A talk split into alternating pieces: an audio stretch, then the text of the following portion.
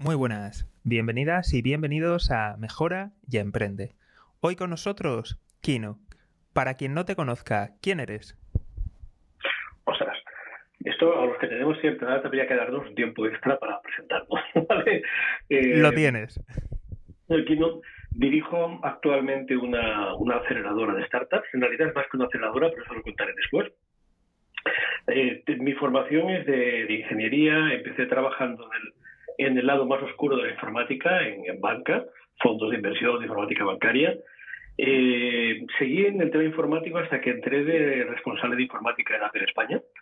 Eh, allí descubrí que era mucho más divertido el marketing que la informática y en seis meses conseguí que me pasaran al departamento de marketing como product manager de todo lo que sonaba tecnología, ¿no? las redes, los servidores, etcétera.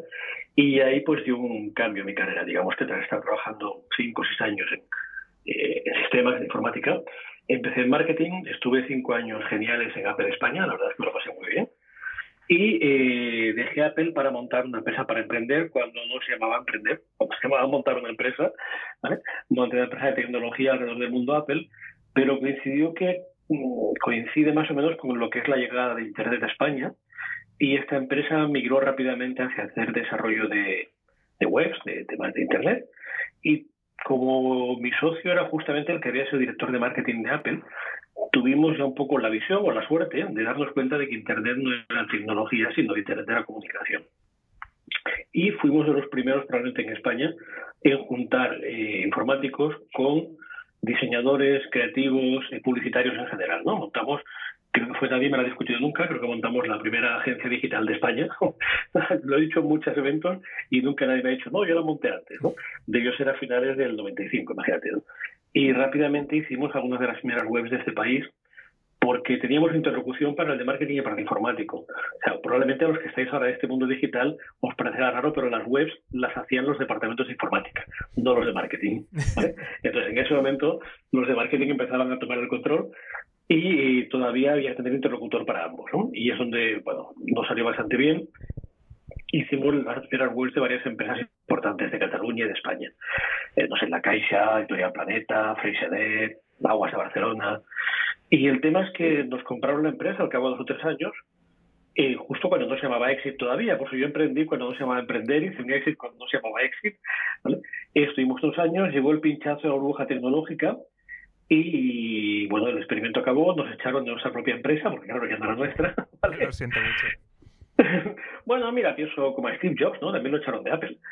La cuestión, de todos modos, la, empresa que nos compró, que era Aguas de Barcelona, el grupo Aguas, mm, no tengo más que buenas palabras para ellos. Quiero decir, sencillamente que lleva mal y fueron muy elegantes. Eh, el tema funcionó, tuvimos que firmar el típico acuerdo de no concurrencia y estuvimos un tiempo jugando con otros proyectos menores hasta que allá ya por el año 2000 y pico, acabado 2001, 2002, acabado, acabado el, la, la concurrencia, volvimos a aliarnos a montar una agencia de comunicación, una consultora de televisión interactiva, una productora digital, bueno, seguimos trabajando en esto y desde entonces estado un poco liado en este cruce entre comunicación y tecnología. Digamos, he sido socio de varias empresas, dirigí incluso un ingeniero, acabé dirigiendo la, la agencia de publicidad varios años durante la crisis precisamente, que siempre digo con orgullo que batí récord de beneficios cuando los demás cerraban. no hay como poder un ingeniero dirigir una agencia. Luego, luego le devolví el mando a los publicitarios, son los que mandaron una agencia y no un ingeniero.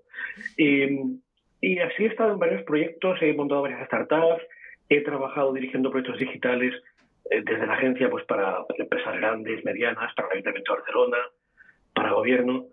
Y hace unos seis o siete años, Carlos Blanco, un emprendedor que a lo mejor conocéis, que os suena, creó, creó Connector, la, una de las primeras aceleradoras de España, y un poco pues por mi experiencia fue uno de los primeros mentores a los que llamó para, para mentorizar startups. La idea me encantó, cuando yo ya trabajaba, eh, había invertido en varias, era socio de varias y advisor, pero no se me había ocurrido hacerlo desde una aceleradora. La verdad es que la experiencia me encantó. Eh, estuve involucrado como advisor en varios programas, y hace unos tres años, cuatro ya casi, Carlos me pidió que le ayudara dirigiendo la, aceleradora Conector. ¿no? Y entonces eh, ya entré full time en la aceleradora. Fue mi primer trabajo full time para otro desde que dejé Apple, hace muchos años.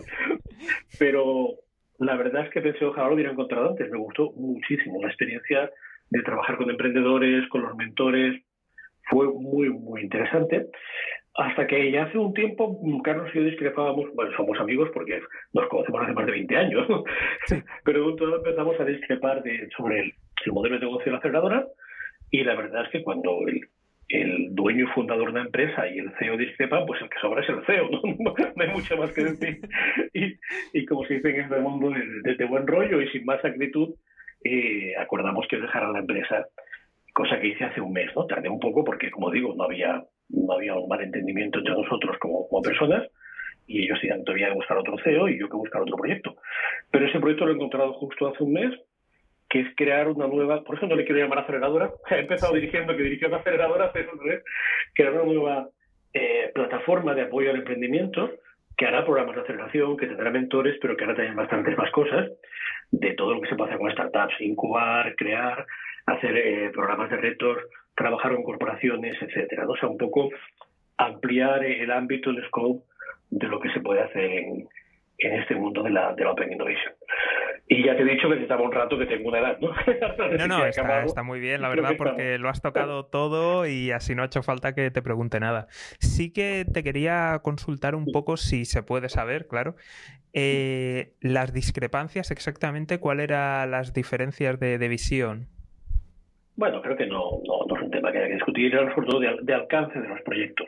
Creo que Conector era una aceleradora, Carlos quería, quiere, él quiere una aceleradora y cree que es lo que tiene que hacer. Y a mí la verdad me apetecía hacer otros proyectos de Open Innovation más allá de la aceleración. Creo que las corporaciones, eh, parece mentira que la palabra Open Innovation se está quedando obsoleta desde haber llegado a ser nada, ¿no? ya parece que es una palabra antigua, eh, cuando en realidad no ha habido muchas corporaciones trabajando bien lo que es la innovación abierta con el ecosistema, ¿no? Entonces yo creo que en este mundo del Open Innovation se pueden hacer muchas cosas eh, y se pueden trabajar incluso con empresas que no sean startups. Hay un, programa que me encanta del gobierno vasco, que es el programa Bain 4.0, que es un programa de retos donde eh, empresas grandes, consolidadas, corporaciones, plantean retos ya no al ecosistema emprendedor, sino al ecosistema pyme en general, ¿no? Y entonces, esto es innovación abierta, pura. Y ese programa me encanta. Por lo tanto, yo creo que es un ejemplo de, de las muchas cosas que se pueden hacer, ¿no? Entonces, es una aceleradora pura que tome equity, no tiene sentido hacer un programa de retos. No hay nada que mentorizar, no hay, por lo tanto, una, una razón por la cual la aceleradora deba cobrar de las startups un equity, ¿no? Eh, en cambio, es una cosa muy interesante que hacer y que una corporación te puede encargar, ¿no? Entonces, desde Aticolab eh, queremos hacer cualquier tipo de programa que ayude al emprendimiento, sea o no una aceleración, haya o no equity por medio, haya o no mentores por medio. Quiere decir que eh, nuestra idea es acercarnos a, a las corporaciones, eh, sentarnos y decir, señor corporación, señor corporate, ¿cuál es tu estrategia o incluso si quieres que te ayudemos a definirla? ¿no? Porque realmente eh, en muchas corporaciones todavía hay excelentes directores de innovación que no han desarrollado el área de Open Innovation. Para mí es un, área, eh, para mí, que creo mucho en ella, es la, debería ser la principal área de innovación, ya es una idea discutible si quieres, pero desde luego está ahí, ¿no? Y hay muchas corporaciones que no lo han llegado a desarrollar todavía y que hay mucho trabajo que hacer ahí, ¿no? Y es un poco parte de lo que queremos hacer desde Anticolab. También haremos programas de aceleración convencionales. haremos de todo, ¿no? Desde Ático hemos lanzado la convocatoria, está en plena fase de, aplica. Y esta será la aceleración clásica donde pondremos mentores, como hacía Conector, eh, y tomaremos equity al acabar el programa, ¿vale? Como compensación por, por el programa. Y los mentores también tomarán equity, es un clásico programa de aceleración. Sí. No, no, está, está muy bien y me gusta. ¿Podrías hablarnos un poquito más del nuevo concepto que, queréis hacer eh, fuera de la aceleración tradicional? Porque me ha parecido bastante interesante y si nos puedes ir contando un poquito más. Mira, de entrada, eh, mi socio, el socio fundamental de Aticolab en este proyecto es Atico, que es un grupo de coworking de Barcelona, que ahora justamente los conocí, los conocí. Sí, sí, sí, los conozco, los conozco. Eh, se crearon hace tres años, son unos chavales muy dinámicos eh, ya tienen seis coworkings en Barcelona. El último lo inauguraron justo cuando empezaba la pandemia, pero bueno, ahí están trabajando. Y eh, abren la semana que viene, creo que el día 15 abren en Madrid. sí, en, la calle de Molina. Exactamente, es una zona que están todos los coworkings de Madrid, en un radio de 200 metros, creo. sí. Debe ser la mayor densidad de coworkings de, de España con diferencia. Eh, todos estos chicos siempre han pensado que un coworking es más que un, espacio donde se alquilan mesas y ya, ¿no? Eh, es un ecosistema, es un lugar donde pasan cosas, ¿no? y donde se ofrecen servicios a emprendedores y a toda la comunidad. Por eso, cuando nos conocimos, digamos que se juntaron, como decimos normalmente, el hambre y las ganas de comer, ¿no? Ellos creían que había que hacer más cosas, nosotros también. Entonces, dentro de eso, em, queremos trabajar, por un lado, con, las, con, los emprendedores, por otro lado, con las corporaciones. Y en medio, queremos crear una comunidad. O sea, nuestros mentores no van a ser la lista de mentores que mentorizan a las startups en los programas, sino que queremos ser una comunidad eh, que, entre otras cosas, mentorice pero que también sea una comunidad dinámica donde pasen cosas en la propia comunidad. Y, ¿por qué no?, que nos ayuden cuando trabajemos con corporaciones. O sea, como te digo, nuestra intención es, ahora la vuelta de verano, sí. a sentar con, departamentos de innovación y decirles literalmente esto, oye, ¿cómo podemos trabajar? Y depende de lo que nos pidan, pues eh, yo me dirigiré a los mentores de la red y, les pediré ayuda. vamos a plantear una propuesta para esta corporación. Porque Articolab ni es ni quiere ser una consultora. Es una plataforma de apoyo a la innovación y el emprendimiento. Y esta plataforma contará con una red de mentores, contará con una red de coworkings, contará con una red de emprendedores y, como digo, será un lugar donde pasen cosas. Genial. ¿Y cómo tenéis pensado monetizar? Bueno, aquí sí que es clásico, hay dos líneas. Una es en nuestros propios programas de, de aceleración, tomaremos equity, con lo cual es monetizar a largo plazo. Y luego, evidentemente, cuando trabajemos para corporaciones, pues esperamos cobrar por ello, ¿no? Que da un servicio, que da un servicio a una empresa, esperamos dar muy buen servicio y, por lo tanto, pues cobrar la cantidad razonable de programa. ¿Vale? Eh, oye, mira, pues si te vamos a montar todo este programa o este tipo de actividades, corremos por ello como tantas consultoras que hay en España. No, no te diré los nombres, pero hay varias consultoras. Sí, no, no, sí. sí todas las conocemos y algunos las hemos sufrido. O sea, Oye, y otras, unas lo hacen mejor, otras peor, hay algunas muy buenas realmente, y a veces unas hacen mejor un tipo de programas, otras otros. Eh, trabajar para, ah, bueno, me he olvidado, para trabajar para corporaciones y administraciones públicas. Hay un par de consultoras especializadas justamente en programas de innovación con ayuntamientos, eh, gobiernos autónomos, etcétera, ¿no? Entonces, eh, es lo que queremos hacer y por lo tanto también nos presentaremos a concursos de programas de innovación públicos o privados.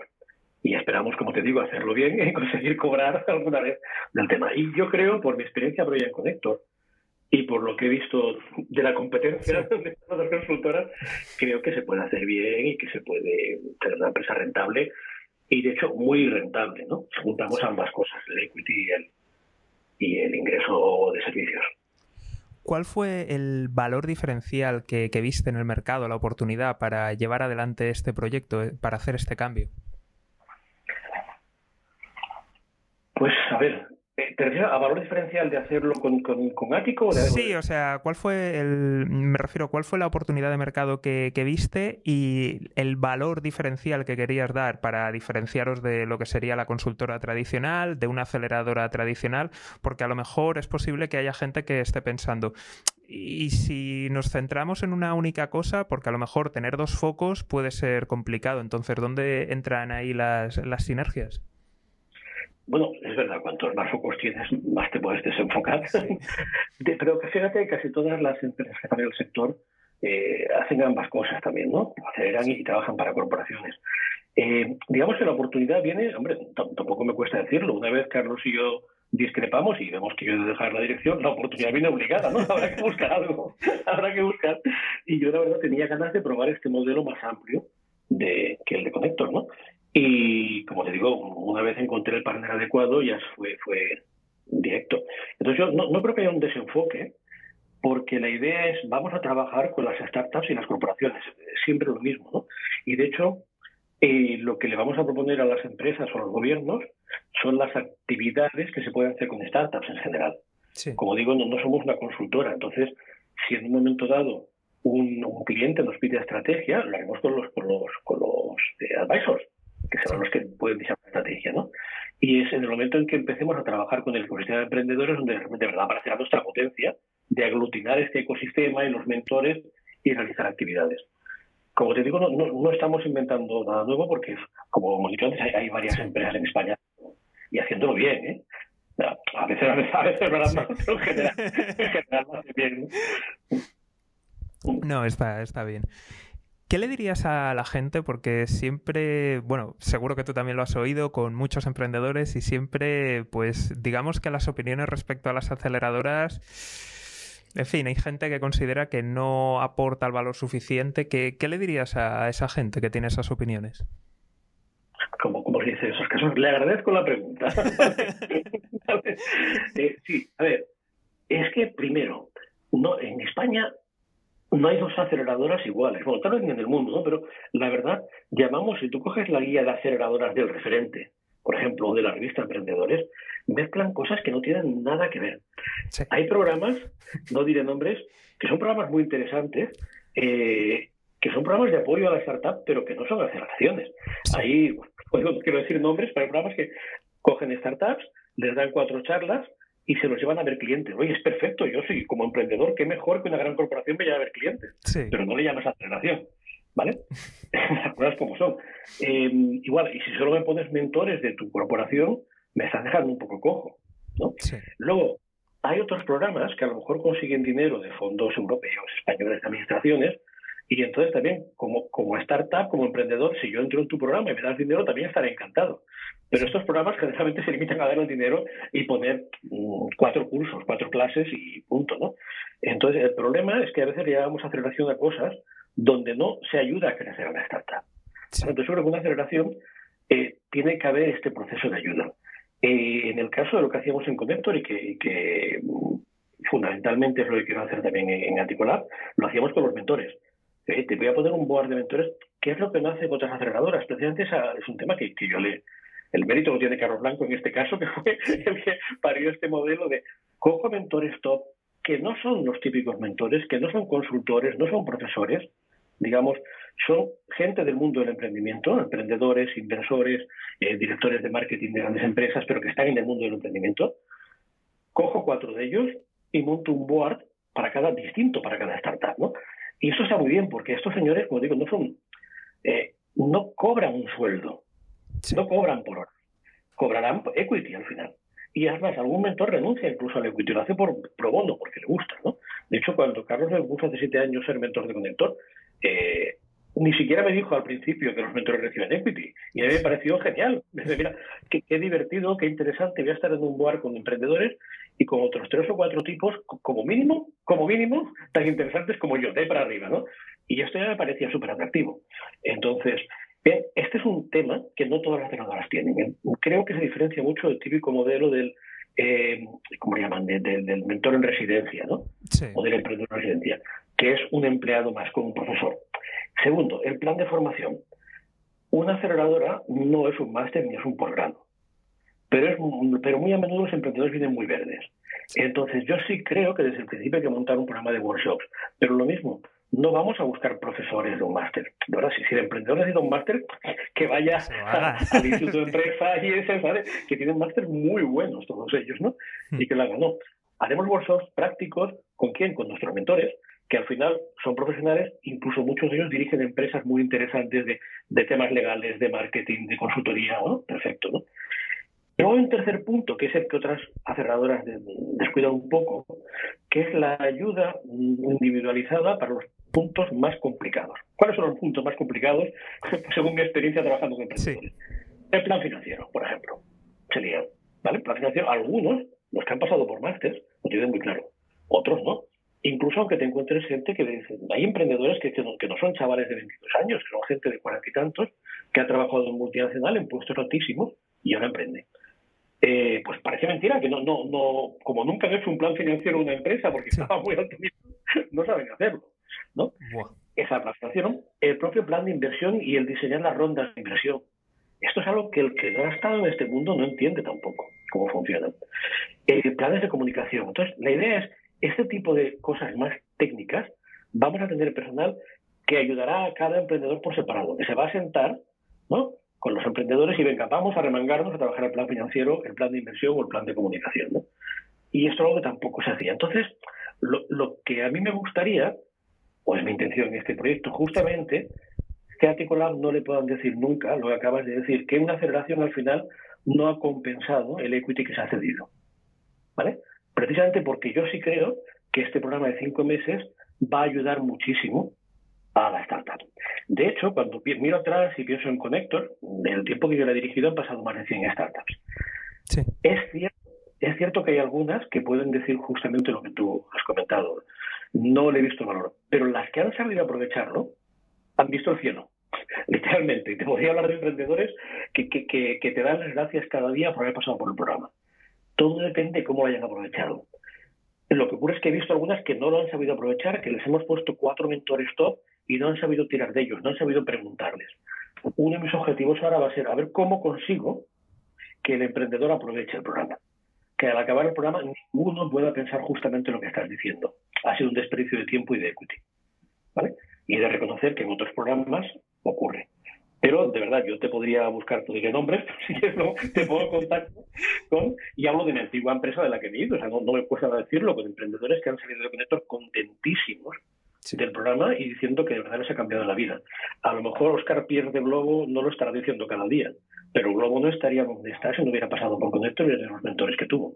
Uno de ellos, Sacha Micho, co-founder de Globo. Sí. ¿Vale? Quiero decir que, que las aceleradoras sí hacen cosas.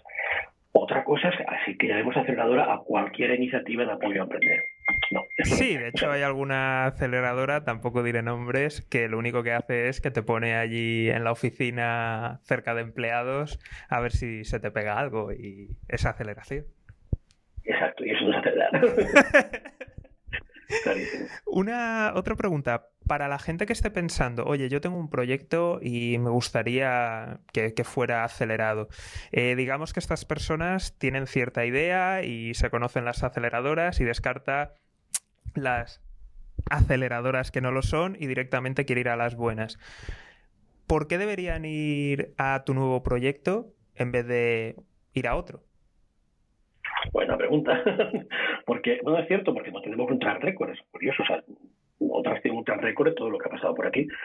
Bueno, de momento por el programa que ofrecemos, que está detallado en la web, ¿vale? Y por la, experiencia que puedo tener yo como CEO y la red de mentores que hemos montado en muy poquito tiempo. Unas cosas de las que más orgulloso estoy es de que en 15 días, yo dejé con Héctor el 31 de mayo y empecé en Ático el 1 de junio, lanzábamos el programa el 16 de junio eh, con una red de casi 50 mentores que sientes los.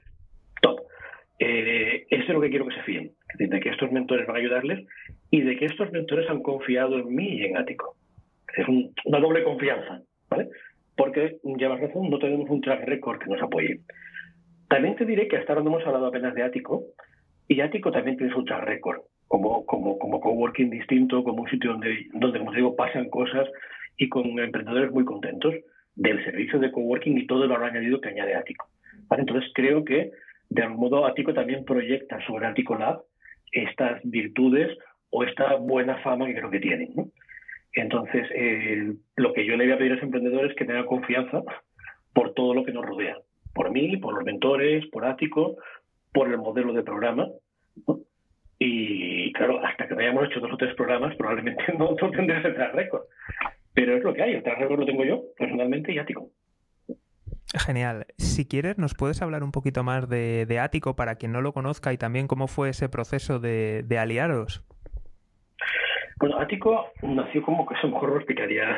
Puedes hacer una entrevista a Gabri, a Gabriel Spin, del CEO de Ático, que también será muy, será muy suculenta también. No, no, lo anoto, eh, lo anoto, eh. eh según me ha contado Gabriel, estaba en un coworking, tenía una startup junto con otro socio, estaban en un coworking y eh, cuando llegó, empezaron a crecer y llegó el momento a lo mejor de abandonar el coworking, dijeron, si es que no nos queremos ir al coworking, eso está muy bien. empezó a gustar el coworking y empezó a olvidar en su cabeza la idea de, ostras, esto es muy interesante y nos gustaría hacer lo mismo. literalmente, entonces dejaron el coworking en el que estaban como, como emprendedores alquilados y crearon su propio coworking. Y al cabo de un tiempo ya abandonaron ese emprendimiento. De hecho, no me han explicado si lo cerraron o lo vendieron o qué pasó con su emprendimiento. No lo sé. Pero sí que crearon el coworking creado por unos coworkers. Fíjate que la idea es sabiendo muy bien lo que querían, ¿no? Y eh, lo hicieron muy bien, francamente. Yo les conocí entonces, aún estaba en Connector, bueno, de hecho era al principio de mi etapa de director en Connector, y fuimos a hacer colaboración para hacer eventos en sus salas, y ya entonces apareció una gente súper dinámica. Y tenía un solo coworking aquí cerca de la Plaza Urquinaona. Eh, no me preguntes cómo, pero en tres años han abierto seis coworkings más. No tienen el apoyo de ninguna gran inmobiliaria, lo cual es muy interesante, ¿no? Y siguen con la misma marcha, el mismo dinamismo. Entonces, eh, su idea es al coworking se le ofrecen más cosas. Un coworking no es solo un espacio. ¿sabes? Y desde servicios hasta sencillamente actividades, networking. Y Gaby siempre tiene una frase que, me hacía mucha gracia, que es cualquiera que esté en el ecosistema emprendedor, en este caso de Barcelona, tiene que pasar tarde o temprano por Ático. Porque en Ático pasan cosas. Entonces esta idea es, un poco distinta de, lo que son muchos coworkings se han convertido en business centers. muy modernos, muy guays, ¿no? Muy chulos, incluso coworkings con un pedigrí, tampoco diremos nombres, con un gran pedigrí emprendedor, ¿no? Que de repente es un negocio de real estate respetable, muy respetable.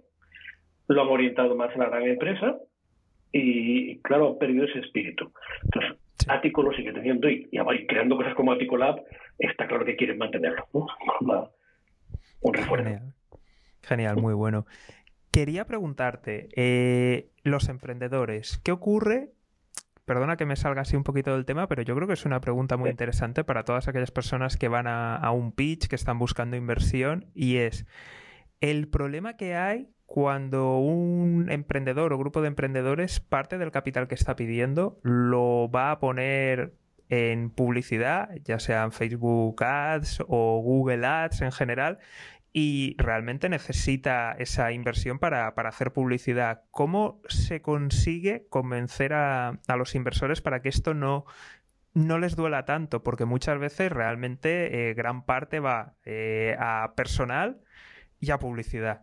Y para que no duela tanto, ¿cómo, se puede gestionar? Bueno, en principio, a ver, duele poner dinero en general, ¿vale? Y sí que es cierto, pero aquí yo matizaría. Al inversor si tiene claro que esa es la manera de que crezca la empresa, no le duele tanto de no publicidad. El inversor pone el dinero para crecimiento. Lo que no le gusta nada al inversor es poner dinero todavía para desarrollo de producto, para market fit, product fit.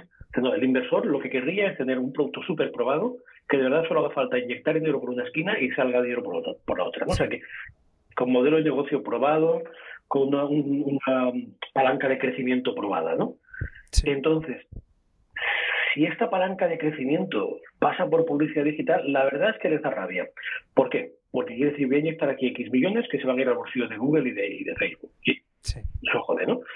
Eh, y segundo, porque son tantos los modelos de negocio ahora mismo que se apoyan en eso, que eh, no, es, no es garantía de éxito. O sea, si de verdad tu crecimiento va a pasar por publicidad extensiva en redes y en buscadores, hay muchas posibilidades de que no funcionen. La competencia es enorme, rara vez has podido demostrar previamente que tienes la palanca de crecimiento, ¿no? O sea, si tú puedes demostrar de verdad, meto 10 euros por aquí y salen 100 por allá, eso le encantaría al inversor. Pero no lo puedes probar. ¿no? Y muy a menudo lo que acabas es llenando los bolsillos de Google y Facebook. Punto. ¿Vale? Y por eso no le gusta, ¿eh? Pero ojo, el inversor quiere poner su dinero para crecimiento. Siempre. O sea que si el crecimiento debe pasar por ahí, les gusta menos, pero lo aceptan. De acuerdo. ¿Qué otras palancas ves que podrían ser más interesantes de cara a los inversores? Claro, lo que le gusta a cualquier inversor y a cualquier emprendedor es el crecimiento, digamos, orgánico. Vamos, como están los algoritmos y las redes, el algoritmo, vamos, o sea, el orgánico está que, vamos, risas. ¿eh? O sea. Es muy difícil. Entonces, se están poniendo muy de moda, cada vez le gusta más a los inversores los B2B, porque los B2B no exigen esa inversión tan brutal normal, normalmente en, normalmente en publicidad digital. Eh, los B2B, los SaaS B2B, lo que más le gusta al inversor es un SaaS B2B, porque al menos en este caso, si consigue dar con la palanca de crecimiento, el crecimiento es exponencial, porque requiere muy pocos recursos. Al final, si piensas en un globo, eh, Globo está muy bien, crece mucho, pero luego su crecimiento se basa en seguir contratando ciclistas para llevar paquetes. Por lo tanto, está muy bien. Pero claro, un SAS, Dropbox, Zoom, piensa en Zoom, ¿no? lo que le ha pasado a la Zoom. Entonces, eh, esto es lo que les gusta. Pero a, mí es que, yo vengo del mundo de la publicidad también, ¿no? Sí. Este de la agencia. A mí me encanta el marketing de contenidos. Entonces, yo creo que es el más barato y el más rentable cuando encaja. El problema es que no siempre encaja. si te vas a un producto de consumo, desgraciadamente hoy por hoy hay muy pocas palancas de crecimiento que no pasen por invertir millones en publicidad. Entonces, muy bien, está el grow hacking, pero el grow hacking a veces es magia sí, que al mes siguiente te lo tira todo abajo, que tienes que estar levantando otras plataformas paralelas. Entonces, realmente, cada, cada modelo de negocio tendrá sus palancas y desgraciadamente demasiadas de ellas pasan por la publicidad. Y como tú has dicho, cuando al inversor le explicas que tu crecimiento va a pasar por publicidad intensiva en redes y navegadores, pues en principio sopla, le apetece poco. Y una cosa, ¿esto se puede, digamos, digerir si a lo mejor la persona, el director de marketing de, de, la startup es una persona con experiencia que hace un proyecto serio diciendo, oye, vamos a meter más, nos van a subir los costes de adquisición, cuando no funcione por aquí nos vamos a ir a otra red, cuando no vaya por aquí vamos a otro lado. ¿Eso ayuda a tener a alguien experto? ¿Eso puede ayudar o aún así el resoplido va igual? el resoplido lo tienes garantizado. Pero desde luego, cuanto más experto sea el director de marketing con los posibles advisors que tengas, mejor. Bueno, lo que acabas de decir es realmente lo que se sabe que funciona de, este mundo, ¿no? Que es probar, probar y probar. Claro. Probar. O sea, eh, una cosa buena que tiene el famoso modelo Lean Startup, ¿no? Sí. Es el hecho de que al final se basa en datos. Hago el producto mínimo viable y empiezo a probar palancas de crecimiento, las que funcionan las sigo trabajando, etcétera, ¿no? Y todo basado en datos y nada, en, nada en suposiciones, todo en datos. De acuerdo, pero no, o sea, es decir, a lo mejor ayuda, ¿no? Cuando me sucre mes dols, pero tampoco, o sea, el resoplido va a venir igual y va a haber que apuntalarlo muy bien, ¿no? Sí, lo que pasa es que se, nota mucho cuando hay un buen director de marketing sí. eh, la metodología para buscar esas palancas y trabajar con ellas, ¿no? Y saber probar unas, otras y saber cuándo invertir más en una u otra. Claro, eso influye tengo que preguntarte, ya que hablamos de, marketing, eh, es otro tópico y es, ¿consideras que una startup es básicamente una empresa de marketing? Ostras, no, no me lo había planteado nunca, sinceramente. me refiero a marketing para conseguir clientes, marketing para conseguir financiación. Pero una startup, por definición, esto cuando doy clase lo digo, es una empresa que, entre otras características, tiene eh, es barata de crear y, que, de hacer crecer inicialmente, inicialmente, ¿no? Entonces, claro, eh, eh, el dinero va a marketing, entonces vas tu razón. Una startup fundamentalmente le va a funcionar el marketing. Pero hay otra mezcla, muchas, muchas tiras de tecnología. Sí. No me atrevo a decir yo, que es que necesita marketing sin duda hoy en día, porque, porque el otro característica típica de startup es crecimiento exponencial. Sí. No hay crecimiento exponencial sin marketing, eso está claro. Eh, entonces, por lo tanto, necesita marketing. Y, que esto debe decir que es una empresa de solo marketing es exagerado, pero entiendo el comentario. Es una empresa cuya mayor partida presupuestaria es el marketing. Y eso es cierto. De acuerdo, no, era un tópico por, por hacer la broma y que nos explicaras un poco. Pero es verdad, ¿eh? matizado con esto, su mayor partida presupuestaria suele ser el marketing, claramente. Genial. Vamos a pasar ahora a la parte en la que hablamos un poquito del futuro y la primera pregunta que te tengo que hacer es, Kino, ¿qué va a ser de mayor? Ostras, soy muy mayor ya, ¿eh? No vale. Esa pregunta... ¿Qué va, qué va, qué va? Para nada. A mí no me cuela. No, perdón. Em, yo quiero seguir trabajando en este entorno. Como digo, lo he descubierto muy tarde. Em, a medio y largo plazo me veo, mientras me apetezca seguir trabajando y pueda hacerlo, me veo involucrado en este proyecto, en Lab, si funciona bien creo que el, tiempo de crecimiento que le queda todavía es importante y lo que a medio plazo sí me gustaría irme despegando y dedicarme sobre todo al, a la parte de mentoring yo personalmente, más que dirigir la, empresa. Pero creo que me quedan unos años de poner esto en, su sitio. Si te estoy diciendo que no tendremos un track record hasta dentro de tres o cuatro programas, quiero decir que me quedan un par de años como mínimo de darle fuerte a esto. Qué bueno. ¿Y Atico Lab, cómo lo ves en el futuro? Me, eh, es curioso porque fíjate que en este mes y cuatro días que llevo volcado en ello, ha ido evolucionando bastante mi, propia visión de este proyecto. ¿no? Digamos que como anteriormente tenía una visión difusa de lo que quería hacer, pero no, no había puesto, y apenas tenido tiempo de transición desde Connector a Aticolab, realmente empezó a pensar en Aticolab el mismo día uno que empezaba a trabajar. ¿no? Y la verdad es que lo veo como un ecosistema, mucho más que una simple aceleradora lo veo como un verdadero ecosistema, apoyado en los coworkings, pero apoyado también en una red. Mira, la, la uno de los problemas que tengo ahora a nivel de marketing es cómo llamamos a la red de mentores. Porque como te he dicho, ya no es una red de mentores, es, yo llamaría una, una red de expertos en innovación e emprendimiento. Vale, ese nombre es muy largo, muy feo, pero, pero va por ahí, ¿no? Entonces, esta red va a ser el, el eje vertebral de Articolab. Pero tarde o temprano, entre los propios startups que han salido de Aticolab y las que han pasado por los coworkings de Atico y las que pasarán por actividades de Aticolab que no son aceleraciones, vamos a hacer campus de emprendedores, vamos a hacer challenge, vamos a hacer muchas cosas, vamos a tener una verdadera red de emprendedores también, muchos de los cuales irán, irán haciendo upgrade hacia la red de mentores, lógicamente, ¿no? Eh, vamos a hacer muchos eventos relacionados con la innovación corporativa. ¿no? Lo que te he hablado antes de Open Innovation en corporaciones creo que es un tema a explotar. Y entonces, a lo mejor nos convertimos en un, en un ecosistema, en, un, en una referencia en lo que es el mundo de la Open Innovation en general, con corporaciones pues, sin ella, ¿no? Eh, y no se nos conoce como una aceleradora. Para eso es lo que me gustaría, hacer ese salto hacia arriba, decir, no, es una plataforma, es un ecosistema. La palabra plataforma es la que más encaja, tal vez, ¿no? Es una plataforma de innovación abierta donde conviven emprendedores, corporaciones, expertos, ¿no? Y donde todos, inversores, no nos olvidemos, son básicos. Importante. Yo ahora me he tirado unas semanas volcándome mucho en el tema de advisor, ¿no? En crear una red y la verdad estoy súper contento de la respuesta y de tener ahora mismo, creo que en la web nos quedan por subir muchos porque no da tiempo, pero tenemos sesenta y tantos y para cuando empiece el programa estaremos por encima de los 100 advisors. ¿vale? Entonces, ahora me tengo que volcar también con la red de inversores, porque al final alguien tendrá que poner dinero en las startups. Hay dinero, precisamente hoy ha sido la noticia de que CAFA montaba un fondo para startups SID y pre-SID. Genial. Eso es lo que necesitamos las, aceleradoras, gente dispuesta a ponerlo al principio. Entonces, de algún modo, yo he de montar una red de inversores para ese estado. Ya, lo primero que haré mañana será llamar a CAFA para para decirle, oye, hablemos de ese tema. ¿no?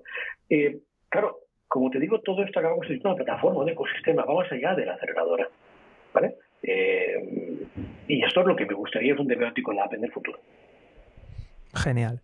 Y por los momentos que vivimos, evidentemente, te tengo que preguntar por el futuro en general, ¿cómo lo ves? Y el futuro del emprendimiento.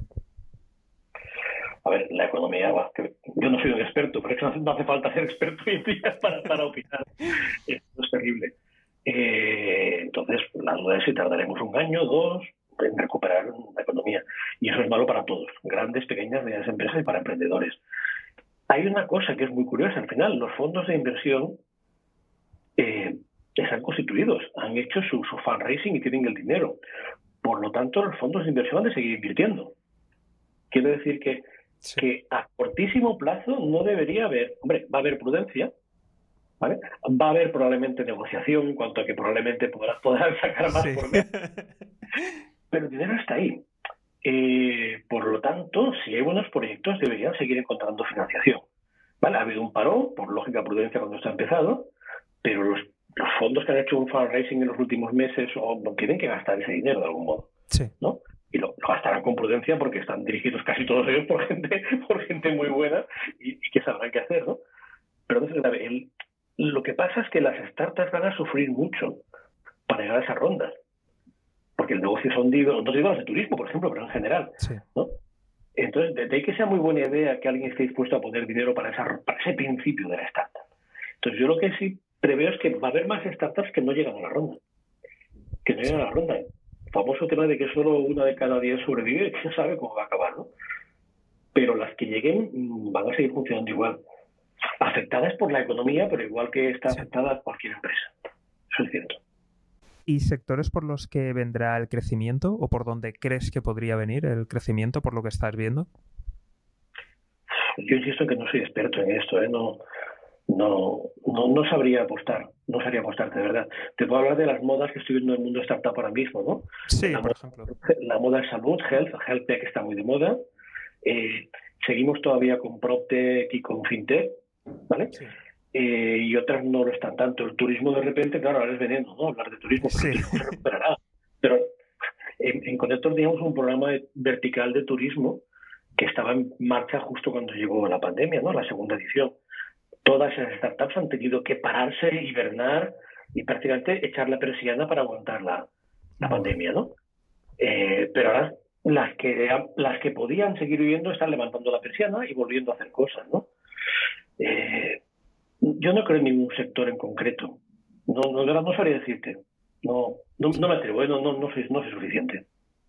No, no, lo, que sí te diría es que tecnología e innovación, ¿vale? Si ha de pasar por la robótica, por la inteligencia artificial, pues claro, claro que pasará por ahí, ¿no? Pero todo eso llevará aparejado un montón de, al revés del sector terciario de los servicios. O sea, va a empezar a haber pues más masajistas y profesores de yoga también. Sí. Una cosa va, con la otra. En los coworkings hay clases de yoga cada día. Sí. ¿vale?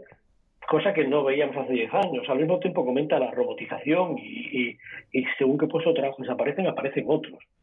¿vale? Aquí si quisiéramos hablar más a lo largo y tendido de política, yo soy un defensor a ultranza del salario básico universal. Es decir, oye, el problema es que dentro de 15 o 20 años no va a haber trabajo para todos, porque si de verdad la robotización sigue funcionando, la inteligencia artificial sigue funcionando, la sociedad no necesitará que trabaje todo el mundo. El problema será conseguir que el beneficio de esa robotización y digitalización no se lo queden solo unos pocos. Pero si conseguimos que se extienda, oye, a lo mejor no hace falta que trabajemos todos. Es más, lo grave será que muchos lo que quieran trabajar no tendrán trabajo, no, no habrá trabajo para todos. Claro. ¿Vale? Esto va a cambiar muchos modelos y el salario básico será indispensable. El problema no un salario básico de subsistencia, sino un salario básico digno. O sea, que el, la persona que ha nacido por sencillo hecho de nacer tiene derecho a vivir con dignidad. Y el que quiera tener un Porsche y una casa con piscina, que trabaje, no pasa nada. Yo trabajaría, ¿vale? Porque yo, yo soy capitalista, yo quiero tener una casa con piscina y un coche deportivo y viajar. ¿vale? Todo esto puede combinarse pero que vamos a vivir unos años muy complicados porque toda la tecnología va a provocar despidos.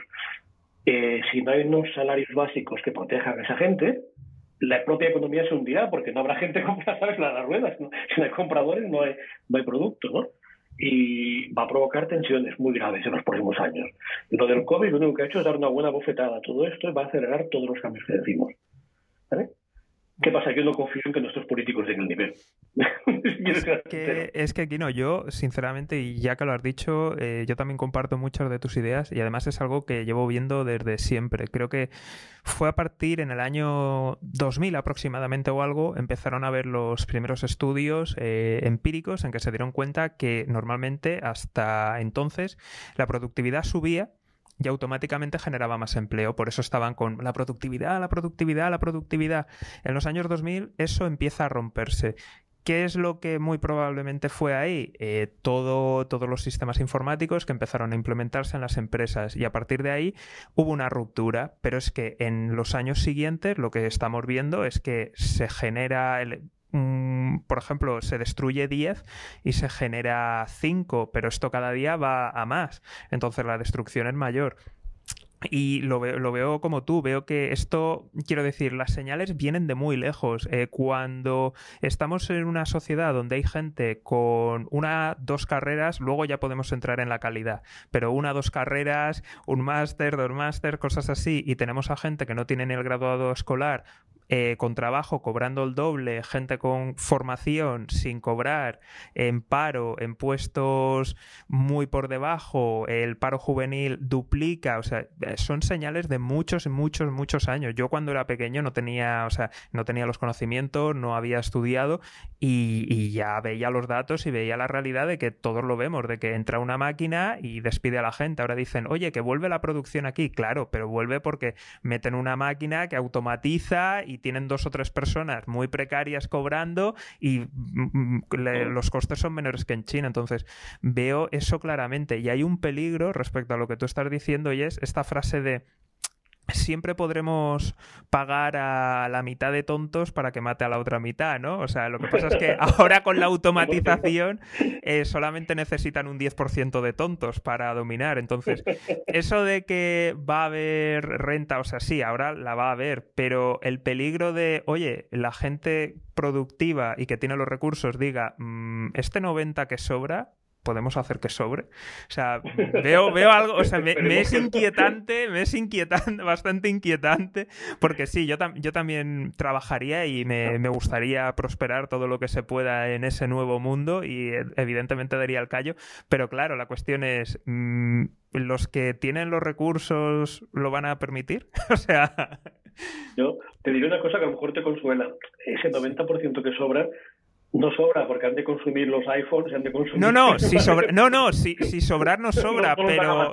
No, no, claro, claro, o sea, cuando digo sobrar me refiero de que ese 10% que diga que piense que, que sobra.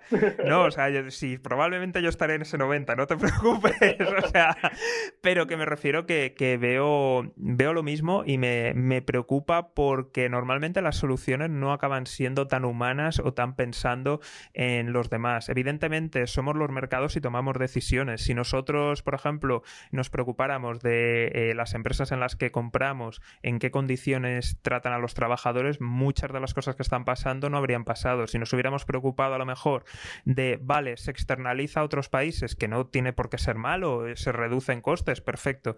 Pero si eso se ha hecho a costa de, por ejemplo, mm, entrar en dictaduras, que en los servicios sociales, protección social, derechos, digamos, de que se ha hecho erosionando derechos, luego evidentemente esa desigualdad nos viene de manera, eh, de manera como una exportación, porque al final nosotros tendremos que hacernos competitivos igualmente y va a ser pues destruyendo determinadas bases que hemos dado por hecho. Entonces, el problema, como te digo, es que yo confío muy poco en la clase política que tiene que resolver estos problemas. Pero, bueno, habrá que seguir Habrá que seguir en ello. No, totalmente. ojalá, de verdad. Yo veo que, mm, vamos, vemos por dónde va igual. Tú lo ves en positivo. Yo lo deseo también, pero me preocupa algunas cosas. Pero bueno, eh, vamos a traer la conversación a tierra, que nos hemos ido, o sea, me he ido yo muy por ahí. Y sí que te voy a pasar ahora el pequeño desafío de tres preguntas. Eh, tienes que dar tres consejos. Uno para las personas que aún no han emprendido pero quieren hacerlo otro para quien ya tenga su negocio y un tercer consejo que sirva a ambos y tiene que ser distinto de los dos anteriores. Si quieres ahora te, lo digo de uno en uno y ya está. Era simplemente esto para ir colocándolos. consejo para los que quieren emprender, que no han emprendido. Correcto. el primero es que no es obligatorio emprender, ¿vale? Porque emprender es una, una decisión y que exige unos skills, unos, unas características personales muy especiales, ¿no? De, de, dureza, de entereza, de, resiliencia que no todo el mundo tiene, ¿no? Y yo no se lo recomendaría a todo el mundo emprender. Esa es una. La segunda es eh, no emprendas solo, no emprendas solo. Sí. ¿Vale? Porque nadie tiene todos los skills necesarios. Siempre ahí está Steve Jobs, ¿vale? Pero no hay tantos Steve Jobs en el mundo, ¿no? No, no emprendas solo, eh, emprende con socios y si no tienes suficiente experiencia, busca ayuda. No lo digo porque vayas a una aceleradora en sí, ¿no? Pero busca ayuda porque emprender es complejo. segunda, y si quieres también va en contra de mi, de mi negocio, de acelerar. No es necesario emprender creando una startup. Quiero decir, una startup, lo hemos dicho antes, crecimiento exponencial. Bueno, tú puedes montar una serie de negocios de tipo, vale, consultoría, servicios, etcétera, que no tienen por qué tener crecimiento exponencial, por lo tanto ya no serían startups y que pueden funcionar en modelo bootstrapping, ¿no? Oye, generando y está muy bien también. Entonces, incluso, a no ser que tengas la ambición de crear algo grande, yo recomiendo ir a ese modelo, no al otro. La otra es que me digas, no, es que me gustaría crear algo grande, perfecto, la startup. ¿Vale? Eh, pero sobre todo diría el que, el que emprenda, que tenga muy claro por qué y que sepa que no es, que no es fácil, que no es fácil, que es duro. Y ahora el consejo para quien ya tenga su negocio en marcha. Mira, estamos, desde Ático vamos a colaborar en el próximo evento BIT Barcelona, que será en otoño, ¿no? Y una de las cosas que yo les proponía era una, una sesión que se llama Startupiza tu pyme, ¿vale? Quiero decir que el que tiene un negocio convencional, ya no hablo de emprendedores, hablo de tiene un negocio convencional, debería aprender de las startups. Mucho. Eh, el modelo Lean, el modelo de crear el mínimo producto viable y sobre esto iterar, el modelo de fijarte en los datos y no en tu intuición, ¿no? Me parecen básicos en general. El desarrollo ágil en general de productos. De, Entonces, yo le diría al, convencional, mira cómo lo hacen las startups y mira cómo puedes aprender de ello. ¿Vale? Fíjate, pero lo curioso es que no hay, igual que hay un montón de, de másters o de cursos para, para el mundo, no existe ese curso para el señor, eh, o, o, no lo conozco, ¿eh? Para que las pymes se startupicen y adquieran las metodologías y las, de las tecnologías de, de, las startups. es lo que yo le diría al señor de la PyME. A ver, existe, mira, eh, tú coges el, el máster, el MBA, cambias el cartel, lo pones que es executive, cobras 10 veces más y ya está. Con los mismos profesores y el mismo temario, eso es. o sea, sí. ah, ah ¿eh? te, refieres a, que sirva y vaya al grano? Ah, no, eso seguramente no exista, pero sí. Pero bueno, sería, importante que, que, alguien enseñara a los empresarios, digamos, convencionales a aprovechar lo que hemos aprendido del mundo startup. Sí. Totalmente, totalmente de acuerdo.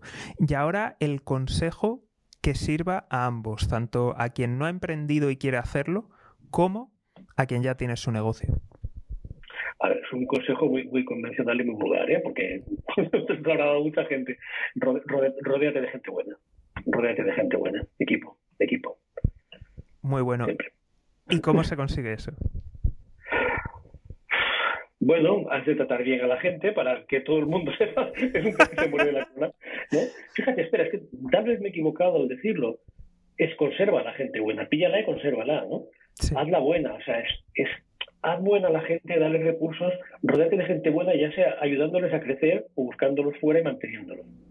¿vale? Yo he conocido en mis etapas anteriores, antes de que hablara de startups, empresarios que que los mirabas y decías, este tío no es brillante, en cambio ha montado aquí una virguería y empezabas a mirar la gente que había a su alrededor y decías, qué cabrón, ¿no? Tal vez es muy brillante, pero se ha montado un equipo muy interesante. Con lo cual decir que sí era brillante. ¿vale? Ha sabido hacer eso. Entonces, rodeate de gente buena, haz crecer a la gente que tienes a tu alrededor y manténlos, mantenga los buenos. O sea, crea, crea un buen equipo. Ya sea comprándolo o creándolo, crea un buen equipo. Qué bueno. Pues, Kino, muchísimas gracias por venir. Eh, ahora seguimos hablando nosotros un poco y sí que te voy a pedir una recomendación del canal y para que le venga a la gente y lo vea, por favor. ¿Yo que lo recomiende ahora o que yo lo.? Claro, claro, ahora que recomiendes para la gente que nos esté viendo que, venga al canal, que gente que quiera participar en las entrevistas también, ¿alguna recomendación? hombre, yo la recomendación viene de que me lo estoy pasando muy bien y creo que es interesante y si consigues que más gente más interesante que yo venga y cuente su experiencia, eh, el canal sí será muy interesante. O sea, yo invito a gente, invito a gente buena que se deje entrevistar por ti y a que, y que luego divulgue las entrevistas. De hecho, tenemos aquí pendiente al CEO de Ático, luego le, enviaré un correo. Correcto. Pues, Kino, muchísimas gracias por venir y nada, hasta aquí el programa de hoy. Un saludo y muchas gracias. Gracias. Hasta pronto.